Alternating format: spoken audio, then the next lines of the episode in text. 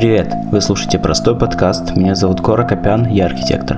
Очень часто я задумываюсь о профессиях, о том, чем люди вокруг нас занимаются, что создают, с чем сражаются, через что проходят, какие сложности и, наоборот, какие бонусы в той или иной сфере.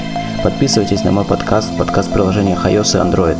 Обязательно поделитесь с друзьями и жду ваших комментариев. Ну а мы начинаем. Так, ребята, всем привет. Э, сегодня у меня в простом подкасте фотограф Настя Рубежина. Настя, привет. Всем привет, всем привет, привет. Так, Настя, история такая. Ребята, те, кто слушает, Настя Рубежина услышал в академии, где я учился на архитектурном факультете, не зная Настю Рубежину, не видя, что это за человек, но услышал в контексте того, что вот, тебе нужно научиться фотошопить, как Настя Рубежина. Серьезно? Абсолютно. Это так приятно. Но если я буду смотреть на работы, которые в академии, тебе какой-то советовал необразованный человек меня. Совершенно. Не, на самом деле, Настя Рубежина, ребята, кто слушает, обязательно зайдите. Можете просто даже в гугле вбить, я вчера вбивал, проверял. Ты вбиваешь Настя Рубежина, выдает там какие-то даже старые фотосессии и так далее, и ты смотришь, что там действительно есть. Есть и плохие работы, видимо, которые только-только начали, но есть такие крутые работы, что такой, вау, эти люди живут рядом с тобой, и это очень круто. О чем я хотел поговорить? У меня достаточно много знакомых фотографов. Ну, я думаю, что очевидно у многих точно так же. А, естественно, в какой-то момент э, фотографов стало слишком много. Прям чересчур много. Каждый второй, кто себе купил зеркальный фотоаппарат, стал фотографом.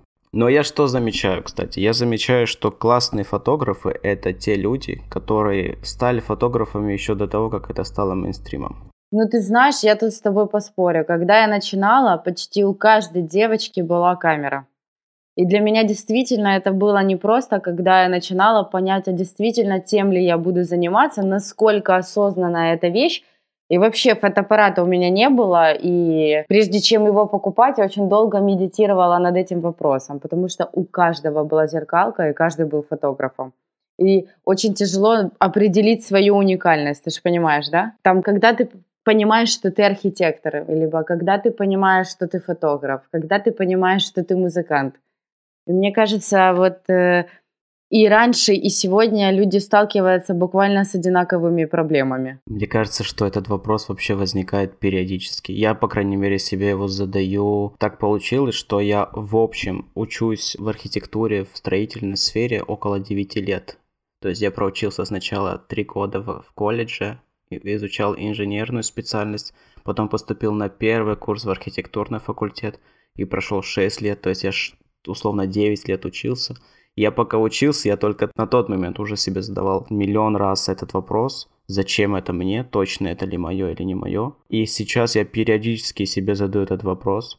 Ну, Горы, если это приносит тебе счастье, и все, что единственное, что тебя сталкивает с пути, это бесконечное сравнение с великими, то это глупости. Вот я также сама смотрю на работы людей, фотографов, чьи работы меня вдохновляют, и я задаюсь вопросом, а тем ли я занимаюсь, потому что я далека от того, что меня вдохновляет конечно же. Но я ставлю себе это как вызов. Значит, мне есть куда расти, значит, мне есть куда стремиться. Это прекрасно. Если ты почувствуешь, о, я все, я супер, ну тогда пропадет тот самый азарт, энтузиазм, который двигает нас вперед. Я недавно пересмотрел одну из последних фотосессий, и там в какой-то момент я забыл даже, что это, ну, типа, ты фотографировала.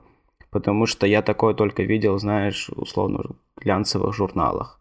И это приятно, когда ты понимаешь, что это делают такие же, скажем так, простые люди, которые рядом с тобой, да. И это такой, да ладно, это создается вот такими же людьми и нету ничего вот что-то э, сверх, ну, каких-то нет сверхлюдей, скажем так. Это просто труд, это талант, это любовь к своему делу, это преданность в какой-то степени к своему делу.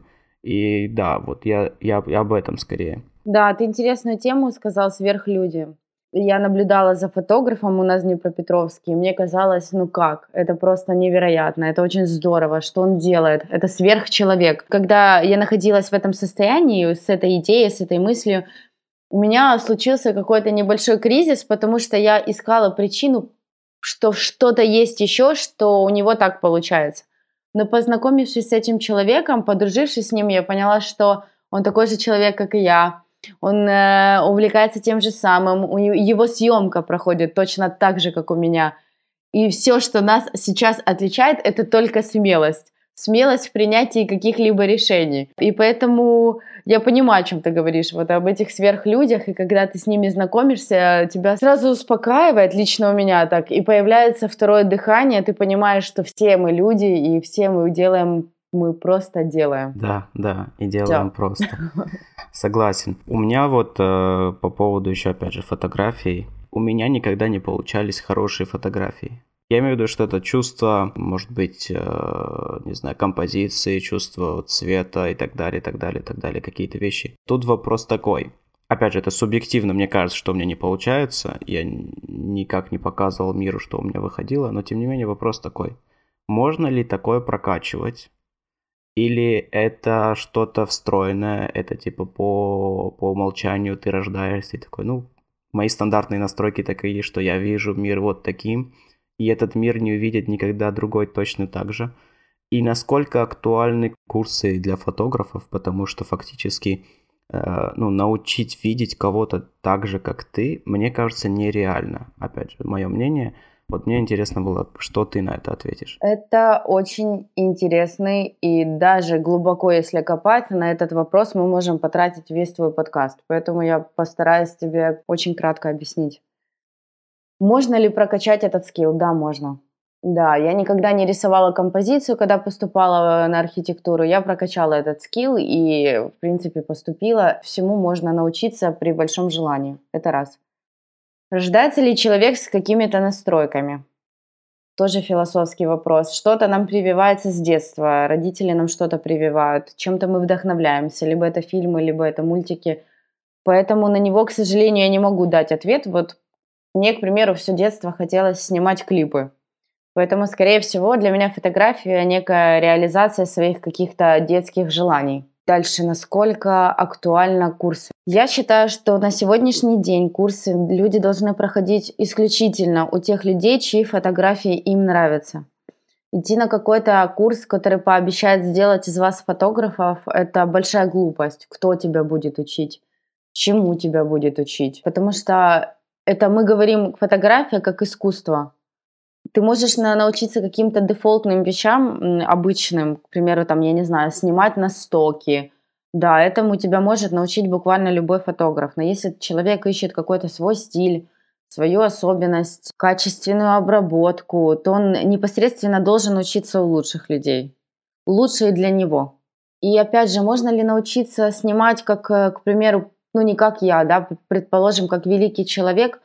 Это, кстати, самая сложная задача, это взять и научиться как кто-то, хотя каждый человек должен искать свой стиль. Именно это отличает фотографов. Да, рынок переполнен этими людьми, но у всех есть работа за счет того, что каждый снимает по-своему.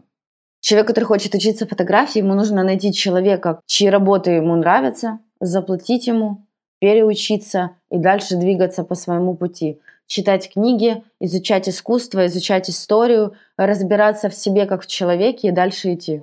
Раз ты уже заговорила про свой стиль, вообще, мне кажется, свой стиль находят не только, конечно же, фотографии, все творческие люди, типа, ищут какой-то свой стиль.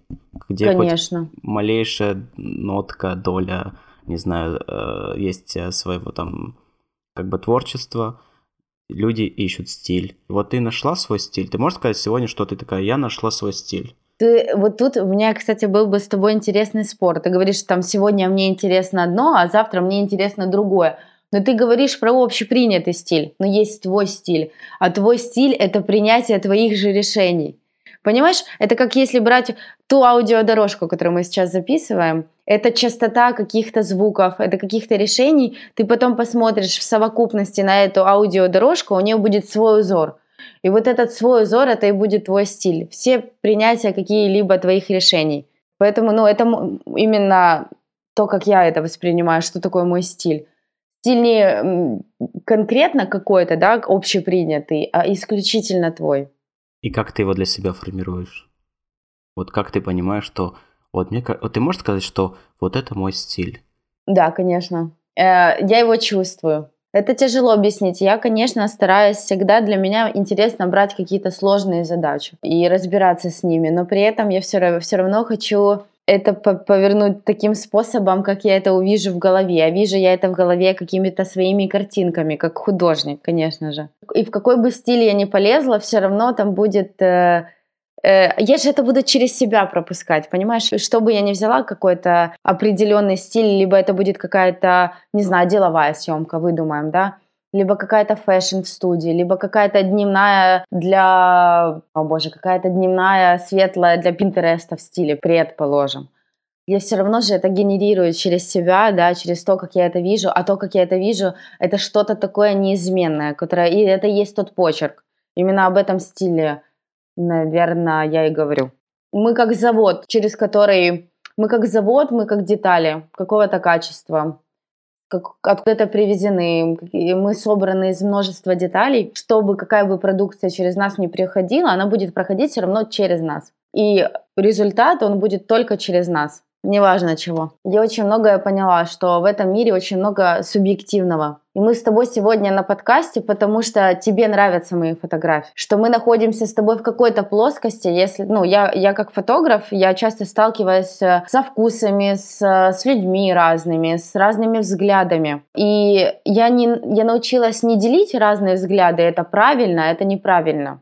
Я научилась воспринимать, что есть люди, которые живут в определенной плоскости, где понятие мира, да, понятие красоты, понятие искусство у них соединяется. И у нас с тобой в данном контексте сегодня одинаковое видение, к примеру, на фотографии. Ты говорила, что в 2010 году ты начала фотографировать активно, и ты начала фотографировать в журнальном стиле. Да, это было, конечно, интересно. Просто я на тот момент я ходила в художественную школу, у меня было дома куча журналов, я чем-то вдохновлялась, только, только появлялся Vogue, все эти картинки. Перелистывала Космополитен и думала, боже, какие крутые кадры, как они это снимают, как они это видят. Но на тот момент, когда появилась зеркальная камера в Украине, я могу соврать и могу неправильно сказать, но в моем воспоминании она появилась, когда мне было лет 13, а это было, я сейчас тебе скажу, секундочку, 2000, наверное, шестой, 2005, шестой, седьмой год у нас появились только зеркальные камеры. Соответственно, я уверена, в Европе это уже было, уже публиковались фотосессии, значит, люди уже поработали с этой штукой, они ее изучили, они ее поняли, они ее впустили в дело. Но у нас эта штука только появилась, и мы только начали фоткать ею. Были фотографы, и, понятно, есть э, какой-то стиль постсоветский, который нам остался еще после Советского Союза, после 90-х, в котором дальше люди продолжали как-то двигать, да, эту тему. Но вот мне, я смотря на эти журналы, мне хотелось это просто повторить. Мне просто хотелось точно так же. Я не знала, как это сделать. Э, есть просто не мой фотик моей подружки. Есть кнопка, есть какой-то дефолтный объектив, и все, что я могу, это только постараться попробовать повторить. И к фотографии тоже я совершенно случайно пришла. Мне просто подружка дала фотик в руки и сказала, пофоткай меня. Вот кнопка, сюда нажимаешь. Я такая, окей. Поэтому это все очень интересно было. Я, я же рисовала, просто я изначально шла с, с идеей рисовать это, а не фотографировать.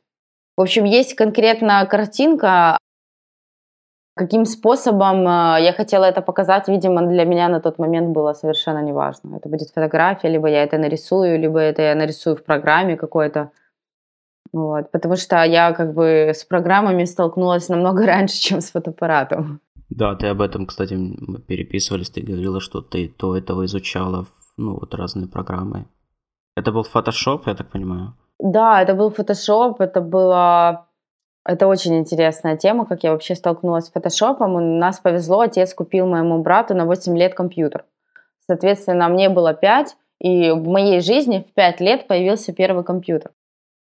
Игр было тогда очень мало, и поэтому я, конечно, играла, как обычный ребенок с этим всем, но мне было интересно вообще изучить эту штуку, что это компьютер, что я с ним могу сделать, что я с него могу, что это. И наступил момент, когда брат случайно где-то закачал Photoshop, эти программы, я не помню, либо они уже были на компьютере непосредственно.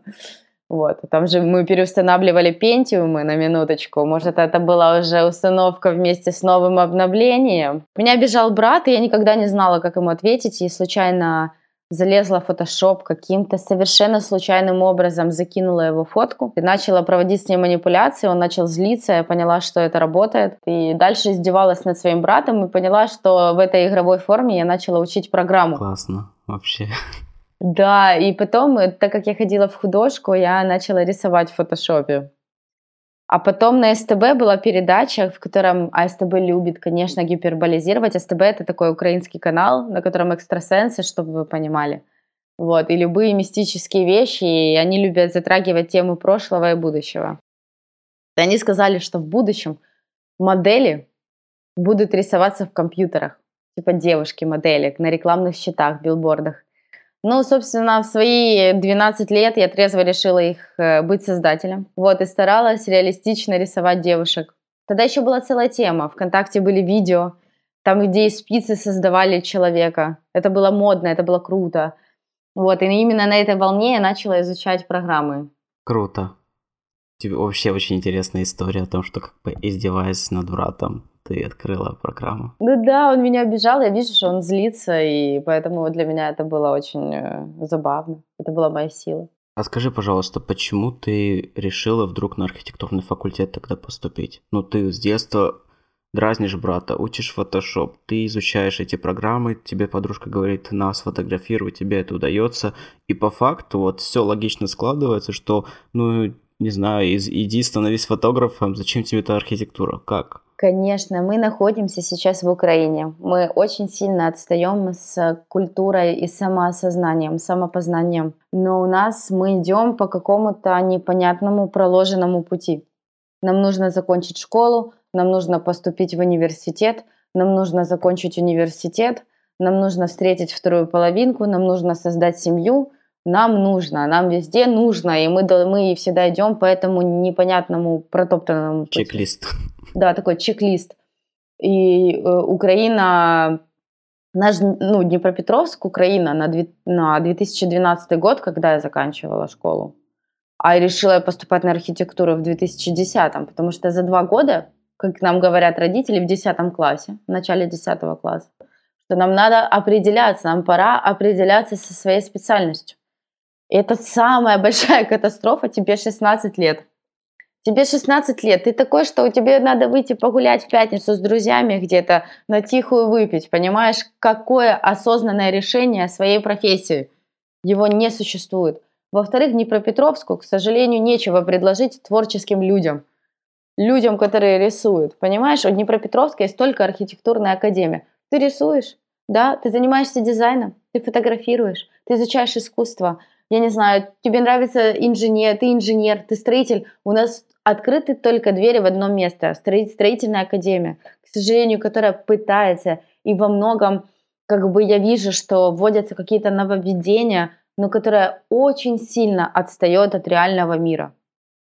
Вот, поэтому как я выбрала архитектуру? Я ходила в художественную школу. Куда мне дальше было поступать? На архитектуру.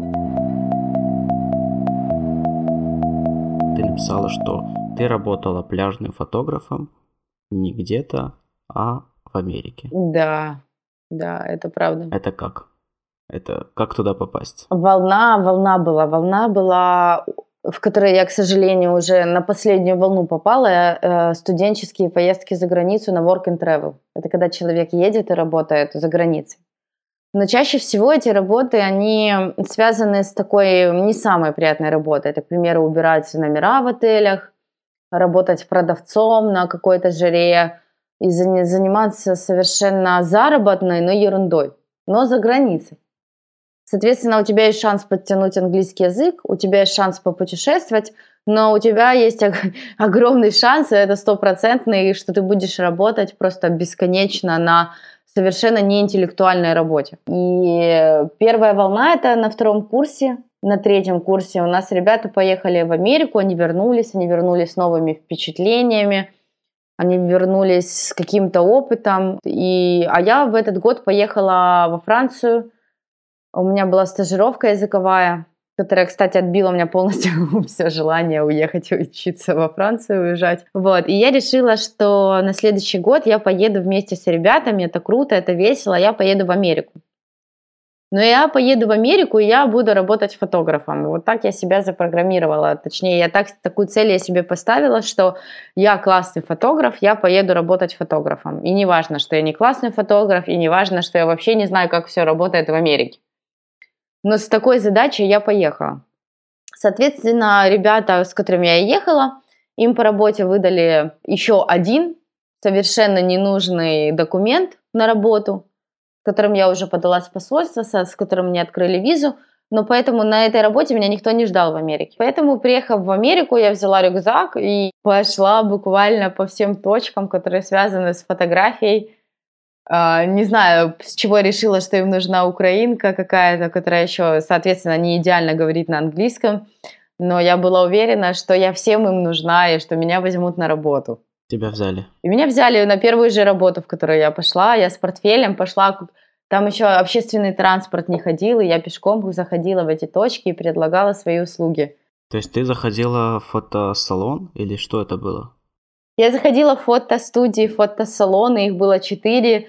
Э, я работала, мы поехали в Южную Каролину, мы находились в городе Мертл, Миртл или Мертл Бич, Myrtle Beach на английском. Вот, и, соответственно, было, было четыре точки, которые мне надо было обойти, они там в часе друг от друга. И я взяла портфель на плечи, лосины, футболка. Такая украинская худенькая маленькая девчонка пошла на уверенных, знаешь, на уверенных пошла предлагать свою работу, чтобы они мне открыли рабочее место на меня. Но это было интересно, это, это было романтично. Я, я, я, я так понимаю, что я умела, умею мечтать так пойти, это надо быть, ну, я сейчас в силу возраста, если мне скажут, что они пойдут там, поедут в Мексику, знаешь, устраиваться куда-то, я скажу, вы что? И ты там проработал полгода? Да, ребята поехали, всем открыли визу случайно в начале марта. Обычно открывают это от компании, к которой мы ехали, они сказали, ставьте от сегодня и ставьте до конца последнего, до последней осени. Они в этом промежутке вам откроют визу. И они, скорее всего, почти всем открывали с начала июня, может конец мая до конца августа, начала сентября. Нам открыли с марта до конца октября. Соответственно, нам прилично открыли визу, но я ехала в компании, это не прям мои друзья, это была компания, к которой я присоединилась, это был парень моей подруги близкой. Я ехала с его компанией, и они решили поехать в начале марта. Они чисто финансово, они ехали именно заработать. Поэтому чем раньше они уезжали, тем им было выгоднее. Но я ехала с ними, и без них я никак не могла поехать. И поехала с ребятами в начале марта, мы поехали в Америку. Вне сезон. Чтобы ты понимал, вне сезон. Потому что в город, в который мы ехали, это город исключительно... Он э, существует, потому что все тусуются в Майами, потом в мае в Майами становится невыносимая жара, и все уезжают в Мертл-Бич, в этот город. И сезон начинается с конца мая. Поэтому мы ехали в Америку, и было, конечно, очень тяжело, потому что мы еще очень долго сидели без работ. Мы там как-то подрабатывали, и за счет этого только покрывали какие-то свои расходы. Реальный какой-то там заработок начался летом только. И только летом у меня... Но меня приняли на работу уже в марте фотографом но конкретная загруженность тоже началась в мае. То есть ты фотографировала людей на пляже или что это было? Это фото с обезьянкой было или что это? Нет, это не было фото с обезьянкой, это очень крутой бизнес, который, в принципе, я себе оставила как чек-лист, если совсем мне нечего будет в жизни делать, и я просто так захочу рубить бабло на ровном месте, я обязательно открою этот бизнес. Вот, я фотографировала семьи на пляже. Соответственно, эти семьи в отелях находили какие-то флайера от моей компании, якобы зазыв на бесплатную фотосессию. Вот. И я, как фотограф, уже их встречала на пляже. У меня было где-то 40-60 поз. У меня было полчаса. И я должна была эти позы, 40 минимум, 60 максимум, Э, реализовать за эти полчаса с этой семьей. Соответственно, потом эта семья приходила, и уже она непосредственно встречалась с человеком по продажам. Они им говорили, выбирайте свою бесплатную фотографию. Ну и, соответственно, люди видели еще миллион кадров, которые им нравятся. и выкупали полностью фотосессии. За счет этого жила эта компания, это очень крутой бизнес. Ты сейчас рассказала бизнес-модель. Это у нас работает? У нас в Украине, да, работает. Все равно, э, к примеру, у меня, я ловлю себя на мысли, что у меня очень мало фотографий, где я, мама, папа, брат. Типа мы все семьей. Это, соответственно, я либо фотографирую, меня нет на фотографиях. Есть кто-то, но, но без меня. Поэтому я часто искусственно стараюсь организовывать нам фотосессии. Это очень тяжело, и реально мне не жалко на это денег. Вот мне на память с семьей мне не жалко денег. А ты прикинь, если люди едут отдыхать на море, они красивые, они загоревшие, они с бюджетом специально, чтобы потратить. Поэтому эта бизнес-модель, она очень классная, она работающая. Люди готовы и будут, и не только в Украине, с такой бизнес-моделью она будет работать с семьями. Это, это, конечно, был невероятный опыт, потому что летом, когда уже начался сезон, я фотографировала по 6 семей в день. Соответственно, это были бабушки, дедушки, это была семья из десятерых, это была семья из двоих, это были люди нетрадиционной ориентации, это были люди богатые, это были люди пьяные, это были люди бедные. Это... Я настолько столкнулась с разными людьми, с детьми, э, люди с страхами, люди с комплексами. Я, конечно, очень сильно. Я поначалу боялась, на самом деле. Во-первых, ты с ними на английском, во-вторых, к ним нужен каждому подход. Поэтому я каждый раз первый месяц испытывала огромный стресс. Это в мае где-то. Я реально утром стояла на пляже и мечтала, что мне не нужны эти деньги, я не хочу испытывать этот стресс. Но, соответственно, за три месяца я нереально прокачала коммуникативный skill. Мне кажется, после такого experience а, я не знаю, это большой урок по жизни, когда ты проводишь через себя совершенно разные такие ситуации, и ты должен получить результат в любом случае. Круто. Потому что это твоя работа. Это действительно звучит очень круто. Думаю, что это было еще круче, чем, чем звучит. Вот. Ну, я единственный человек, кстати, который подтянул английский именно на work and travel, потому что э, коммуникация с людьми разными, она меня просто вынуждала, вынуждала разговаривать. А когда человек продает, к примеру, в сфере продажи футболок, он сталкивается лишь только с одной моделью диалога. Да, у меня просто их было миллионы, и, соответственно, за счет этого я очень сильно подтянула английский на тот момент. Вернулась ты через полгода? Я вернулась через полгода. Соответственно, я, у меня очень сильно ударило. Во-первых, я точно поняла, что я, к примеру, не хочу жить в Америке, потому что это другой менталитет, другие ценности – но сколько всего хорошего я заметила, то, чего просто не хватает у нас в Украине. Я приехала, приехала обратно на четвертый курс университета, последний, и точно знала, что я больше не хочу и не буду продолжать э, оставаться в этой системе. Я не хотела. Я хотела попробовать. Мне понравилось. Отец меня, я, конечно, звонила родителям в Америке, мне было крайне тяжело, потому что все это было просто тяжело. Это было далеко от родителей, это было самостоятельно. И отец все время говорил, что ты получаешь опыт. И тот опыт я уже, будучи приехав в, в Украину обратно, я поняла, насколько я могу оперировать тем, что я привезла, да, с чем я приехала. Мне показалось, что э, магистратура за границей, она, я получу одинаковый опыт после этого, что меня покидает, мне будет плохо, но я опять же вырасту как э, личность, предположим, да, что я получу новый скилл. Ты потом поступила в другую страну? Нет? Да, ну я, я задалась целью поступить в другую страну. Э, методом исключения э, это оказалась Чехия, потому что язык было бы реальнее всего выучить. И, в принципе, Европа, она предлагает бесплатное образование на родном языке всем. Это если ты хочешь поступить в Германию бесплатно, ты сдаешь экзамен на немецком, и ты как, как немец на тех же правах можешь поступать в университет. Даже если ты гражданин Украины? Даже если ты гражданин Украины. Если ты хочешь поступить в Австрию, ты на немецком сдаешь экзамены, как любой австриец, и ты на одинаковых правах. Во-первых, у них бесплатное везде образование, если это не частный вуз. И, соответственно, я до сих пор задаюсь вопросом, зачем мы им нужны но на которые, конечно, нашла ответ, потому что они забирают, во-первых, это естественный отбор. Поступит не каждый, поступит целеустремленный.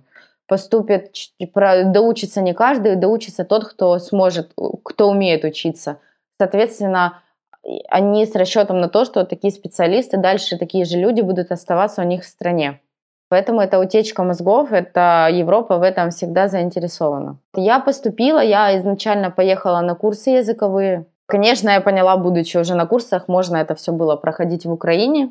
Опять же, можно было оставить этот год в Украине и интенсивно учить чешский язык, но никогда не знаешь точно. Вот, будучи в Европе, я все-таки находилась в этой среде, я учила этот язык год, я готовилась к определенным экзаменам, плюс-минус, общалась с учителями на чешском – вот. И будучи один этот год, я подавала документы.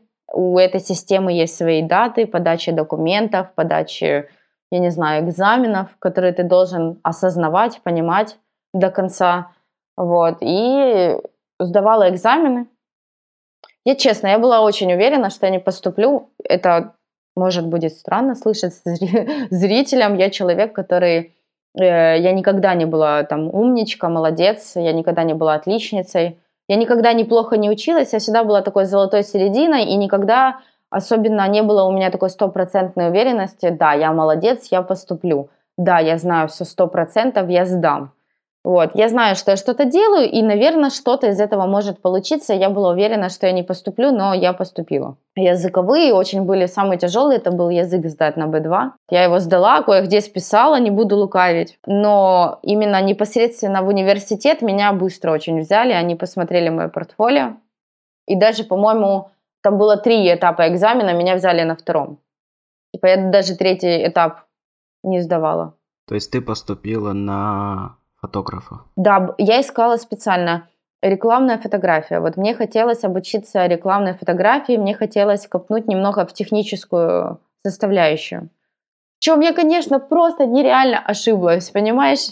На магистратуру уже никто тебя не собирается технически ничему учить. Но я э, специально нашла университет. Чехия очень сильно заточена на современное искусство, и в Праге было два университета, в самой Праге непосредственно. Хорошо и здорово остав... было бы оставаться в Праге, потому что там весь движ, там вся... Э, это большой индустриальный город, там и, и миллион развлечений.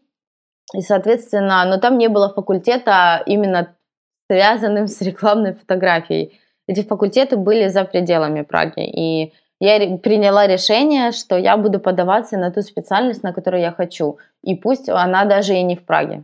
Вот, я подавалась в город, который час от Праги и час от Дрездена находится на, на периферии.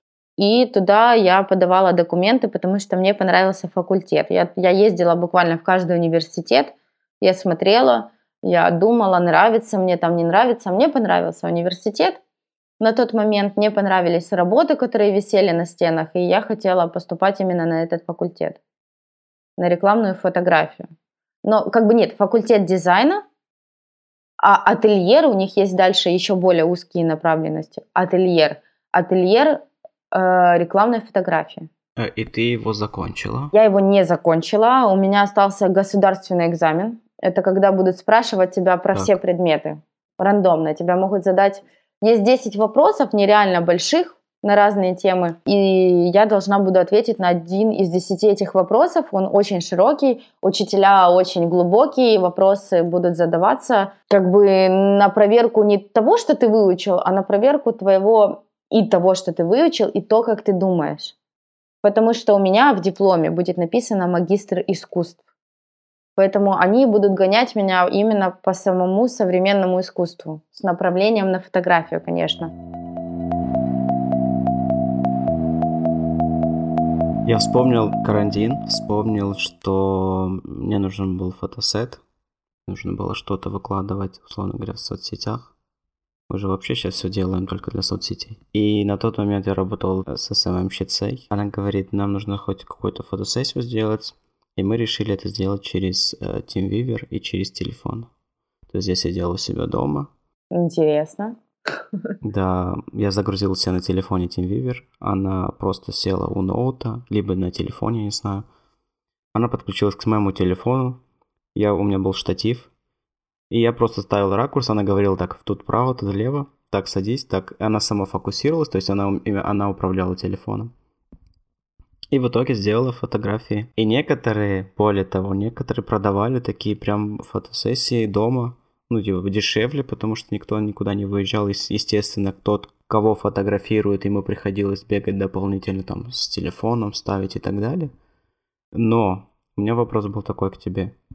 Как карантин и современная ситуация повлияла на, на фотографию? На саму фотографию? Ну, скорее на фотографов, на профессию, вот, то есть... Э... Да, потому что это два разных вопроса. Как оно повлияло на фотографию?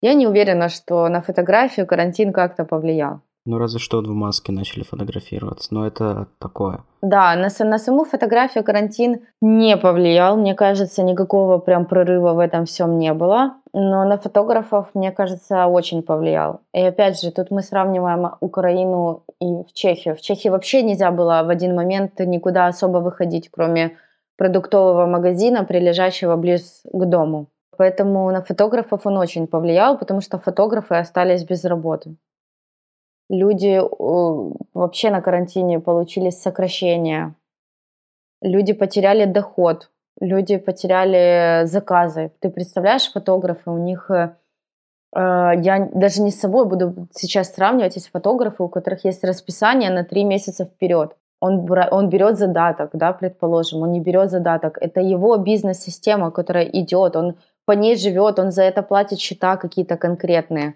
Это его бизнес-модель, которая в один момент просто закрывается. Мне кажется, много людей начало э, работать на сток. Продавать фотографии. Очень много людей. Да, начали задумываться о продаже со стоками. Э, меня это коснулось тоже, если это мы дойдем до этого диалога. Я лично, к примеру, начала предлагать фотосессии, как я справилась с этой задачей, потому что все-таки фотографировать через компьютер, ставить телефон, я это не поняла как фотограф. Я не говорю, что это, это хорошо, это правильно, это неправильно, это неплохо. К примеру, я для себя это не почувствовала и не поняла, поэтому этот вариант сразу отпал. Второй момент, э, я искала работу по обработке фотографий, и действительно на Upwork мне подвернулось две работы, где я ретачила чужие фотографии. Удовольствия в этом тоже прям я не получила огромного, но я как бы заработала какие-то финансы. Но я выкрутилась из этой ситуации так, что я начала ставить очень небольшую цену на свои съемки э, с договоренностью о том, что по окончанию карантина мы проведем эту съемку. И именно это держало меня кое-как финансово на плаву. Я именно передом забирала оплату за съемки. И было, конечно, тяжело по выходу из карантина встречаться с людьми. Я понимала, помимо того, что я это почти делаю я уже не... У меня обычно, я считаю свой рабочий час чаще всего. А тут я понимала, что я просто, ну, на ту цену, которую я ставила, это, это очень жестко. Вот я это отфотографировала, да. Люди меня выручили в карантин, но это было очень тяжело. Просто потом сидеть, обрабатывать часы, работа, и ты понимаешь, что ты работаешь, ну, не прям в минус, но ты вот вообще в ноль. В ноль выжил. Ты выжил. я вышла именно э, предложениями наперед со съемками. И опять же, но ну, мне повезло, мне на карантине, так когда я осталась без ничего совершенно, ну совершенно, меня даже не было денег платить за квартиру на самом деле, я активно начала переучиваться. Нет, сейчас я верну другую тему. Э, состоялся звонок, я проходила курсы у любимого фотографа московского, моего кумира, который меня вдохновил. И он меня позвал на конференцию, тогда было очень популярно на карантине, в Инстаграме люди делали э, трансляции, когда поднимали какие-то вопросы. И я думаю, он тоже столкнулся с одинаковой вообще фотографы столкнулись с одинаковой проблемой, что не было заработка. И он э, поднял еще более интересную тему фотографы за границей, потому что у нас ограничения вообще были поинтереснее, чем у вас. В Украине все равно, может, какие-то студии работали, еще можно было хоть как-то выйти на улицу пофоткаться. В Европе нельзя было выходить. И он создал конференцию, э, на которой мы обсуждали, что делать фотограф. И очень интересная фраза, я как участник, но я для себя тоже очень много чего подчеркнула с этого разговора, что человек должен обладать двумя профессиями. И я для себя это словила, потому что если с одной у тебя проблема, у тебя есть вторая, и она тебя может вытянуть. И эта вторая плюс-минус еще должна быть более мобильна, чем твоя первая. И вот как-то заложилась большим эхом в голове эта фраза. И на карантине я начала просто обучаться другой профессии, которая меня выручала на тот момент.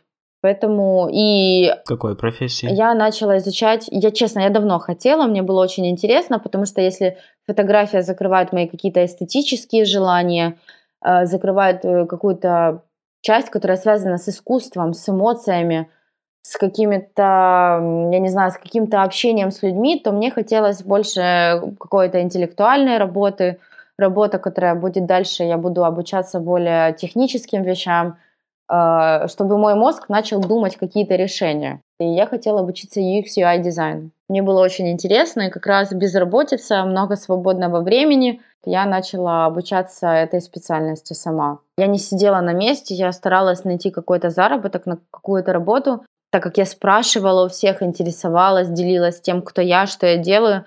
Вот, мне подвернулась очень интересная работа. Мне предложили покупать мои фотографии исходники моих фотографий. С какой целью? С целью продажи на сток. Это есть люди, это есть компания, которая конкретно живет на этом, зарабатывает на этом. Она зарабатывает, она продает конкретным лицам фотосессии, она держит какую-то нишу стоков полностью.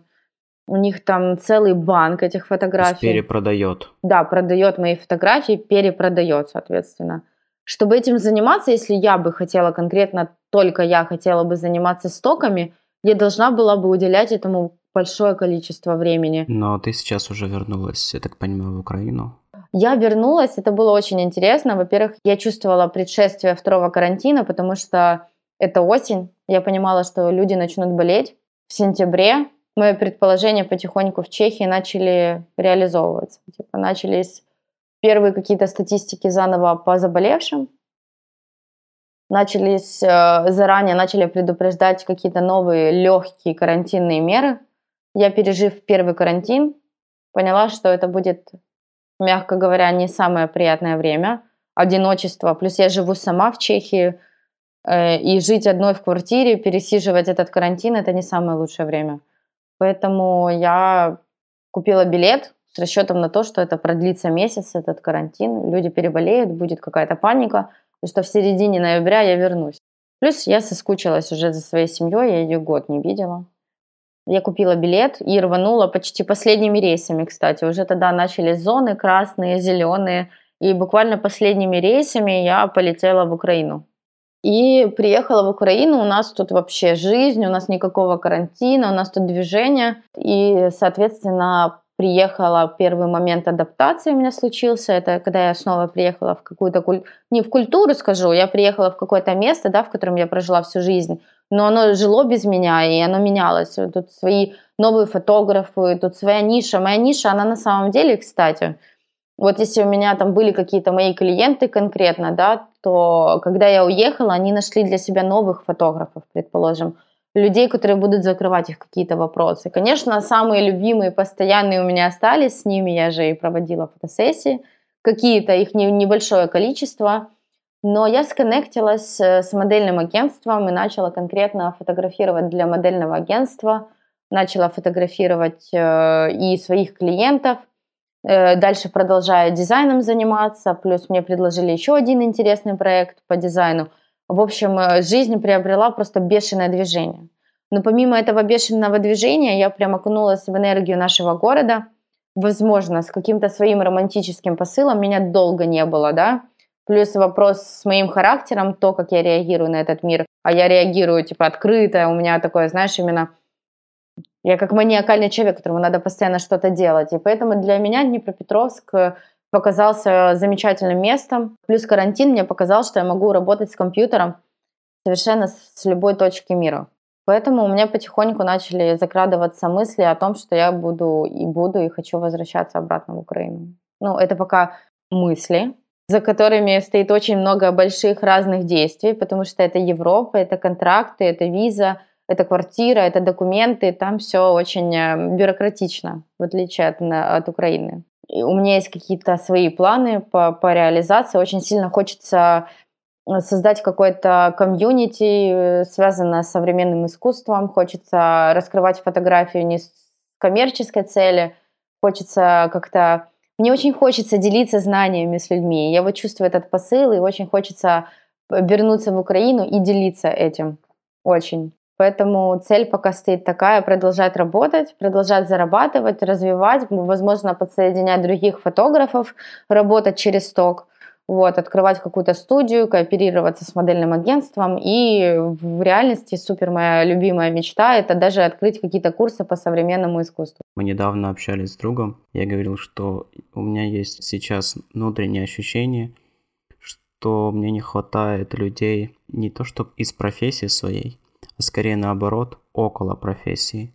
Потому что хочется вдохновляться типа не архитекторами, а наоборот хочется вдохновляться там, условно, дизайнерами, фотографами, не знаю, там и так далее, и так далее. И мы недавно говорили о том, что было бы прикольно, если бы собрать там условно там около там 10 человек и просто арендовать некую квартиру, который мы просто все вместе будем снимать. Но это будет место для работы, где свои люди в каком, какой-то степени тебя критикуют, в какой-то степени поддерживают, вы где-то что-то спорите. Самое крутое в этом должно быть то, что вы из разных сфер, что не должно... То есть, если, условно говоря, ты меня критикуешь мою работу, это не значит, что ты завидуешь, а скорее ты просто передаешь свой взгляд, и у тебя нет цели меня подкосить, знаешь, типа... И то же самое у меня я ну, не знаю, тут опять же, я вот, к примеру, любую критику воспринимаю не с целью меня подкосить. Кстати, вот я просто придаю ценность этой критике, какой человек мне это говорит. Если у человека есть какие-то там работы, которые меня вдохновляют, и я выслушиваю критику конкретно от него, это круто. А если есть человек, который там мне говорит критику, а он сам из себя в принципе ничего не представляет, да, то я эту критику ставлю под сомнение на самом деле. Я, конечно, все равно расстраиваюсь, конечно, от любой критики каждый человек расстраивается, пусть он этого не показывает. Но вопрос, как ты дальше, что ты делаешь с этой критикой. Вот. Я любую критику никогда не воспринимаю, что кто-то специально кого-то хочет подкосить. Я только воспринимаю, да, есть она, но как я к ней отношусь. Э, да, наверное, не так сказал. Я имел в виду скорее о том, что мне сложно давать комментарии работам своих там коллег потому что все равно воспринимается, что ты пытаешься свое видение, ну так как ты в этой сфере, ты все равно, даже если я не хочу, я все равно свое видение пытаюсь, э, да, тут, там коснуться. То есть сделать свой мазок, потому что я тоже умею рисовать, условно говоря. Но когда я не умею держать кисточку, я просто вот у меня вот хороший пример в этом мой друг Рост э, Матюхин, он дизайнер, да, и он моделирует мотоциклы, то есть он автомобили, всякие такой модель, моделингом занимается. И вот он меня кидает э, своей работой, и мой комментарий к нему это лишь исключительно, я говорю, мне не нравится, как на этом мотоцикле выглядит линия. Я абсолютно не понимаю в мотоциклах, абсолютно не разбираюсь, какая деталь куда там должна идти, потому что, естественно, он моделит с пониманием, что там есть двигатель, там есть всякие, ну, вот все детали, которые не буду даже называть, чтобы не, не позориться, не выглядеть глупо. Но он мне кидает, и я говорю, мне кажется, что вот это не, как-то очень странно, и он где-то соглашается, где-то говорит, э, да, действительно так и есть. Но когда, допустим, мне кто-то кидает что-то по архитектуре, я не могу оценить то, что мне предлагают посмотреть я сразу становлюсь неким таким типа режиссером, который начинает критиковать. Это знаешь, есть, есть два типа людей, которые смотрят фильм. Одни смотрят фильм и пытаются оценить, что им показывают, а есть люди, которые смотрят фильм и, и становятся режиссерами, такие, ой, тут как-то снято, тут что-то он, ой, я что-то быстро сценарий прочитал. Ну, то есть оцени просто, что тебе предлагают. Не надо критиковать, не надо говорить, что ты сделал бы иначе. Да, да, да, я именно тот первый тип, о котором ты говоришь. Ты вот то же самое тут, поэтому я поэтому сказал, что нужно как бы лучше, когда это из разной сферы. И это круто, потому что я недавно буквально говорила о том, что было бы классно коннектиться, было бы классно обмениваться. Обмениваться не для того, чтобы копировать друг друга, а обмениваться для того, чтобы наполнять себя чем-то. Наполнять, пропускать и выпускать это. Потому что меня люди не все поняли, когда я сказала, было бы классно сделать комьюнити фотографов. Мне говорят, а зачем делать комьюнити фотографов? В принципе, ты и объяснил эту проблему только на фоне архитекторов. Согласна. Но очень не хватает комьюнити, которая бы наполняла, вдохновляла.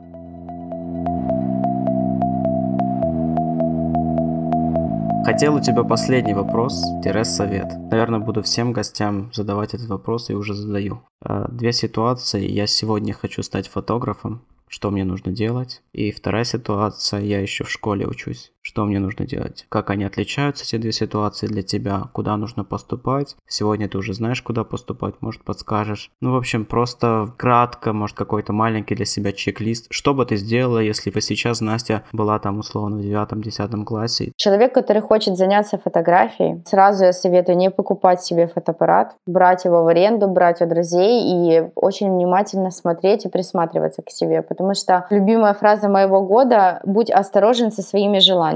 Вот, ты должен до конца осознанно понять, чего ты хочешь и нравится ли это тебе. Поэтому и советую сразу же не тратить время на опыты и исследования, которые, к примеру, в своей жизни провела я. Непосредственно идти к человеку, чьи фотографии вам нравятся, заплатить этому человеку, переучиться и идти дальше своей дорогой. Дальше видеть, если чьи-то работы вы чего-то не знаете, вам чего-то не хватает, вы видите это в работах другого человека, так же само делать. Вы экономите колоссальное количество времени. Вот эти тыканья, пробования у вас забирают время, а время, оказывается, самое дорогое, что у нас есть. Это я советую людям, которые бы хотели начинать заниматься фотографией. И будучи уже, да, каким-то специалистом, идти и покупать себе технику. Что бы я посоветовала детям в школе? Можно бесконечно говорить о том, что университет сегодня в наше время не нужен, но университет это такой путь жизни, во-первых, коммуникативный, ты начинаешь общаться с совершенно разными людьми, концентрация очень интересных людей на площади. Во-вторых, ты нач- учишь сам себя организовывать, это очень нужный и важный скилл, самоорганизация. И с ним, к сожалению, мы не в школе сталкиваемся, ну, я столкнулась, я столкнулась с самоорганизацией в университете когда начались жесткие сдачи, и тебе надо себя как-то организовывать. Вот, поэтому университет нужен в нашей жизни. Но очень важно, чтобы если вы почувствуете, что в определенном, э, на определенном факультете, в определенном университете вам не нравится, нет ничего сложного взять и поменять университет. Вы ничего не теряете. Вы потеряете больше, если вы продолжите заниматься тем, что вам не нравится, ну, тем, что вам не интересно, и делать то, что вам не нравится. Это мой совет. И эту тенденцию я увидела в Европе, она меня очень вдохновила. Опять же, я советую школьникам поступать на данном этапе, если мы рассматриваем эти года, эту систему и эту ситуацию в Украине, поступать за границу. Она открыла двери совершенно разным людям. Во-первых, вы научитесь самостоятельностью, вы научитесь э, работать и учиться. Она вам даст большие опции для работы. Вы сможете спокойно найти какую-то подработку, вы сможете, и университеты за границей, они именно учат. Нельзя так сказать, да, что в Украине не учат, но они вас учат совершенно новым современным вещам, и у вас там не получится не заплатить, не решить этот вопрос никаким способом. Поэтому вы действительно столкнетесь с самой настоящей учебой. И вы научитесь и в жизни, э, опять же, нужно наступает момент, когда кроме вас ваши задачи никто не может решить. И именно этот момент учат университет, ну, учат университеты Европы решать свои задачи самим. Поэтому я бы советовала школьникам ориентироваться на Европу. Вот. Это реально, это если кто-то говорит, что нехватка финансов, а там буквально разные модели для разных людей. Вот, она открыта. Поэтому это мой совет школьникам. Спасибо. Надеюсь, что вы дослушали этот подкаст. Напоминаю, это был простой подкаст. С нами была Настя Рубежина. Да, спасибо за приглашение. Теперь и я, и мы вместе с вами знаем Настю ближе. Обязательно переходите по ссылке. Э, будет ее э, социальной сети. Если Настя будет свободна, она вам обязательно ответит. Тем более она сказала, что она открытый человек может быть, посоветует, может, что-то подробнее расскажет. Еще раз, Настя Рубежина, фотограф. Это был простой подкаст. Всем спасибо.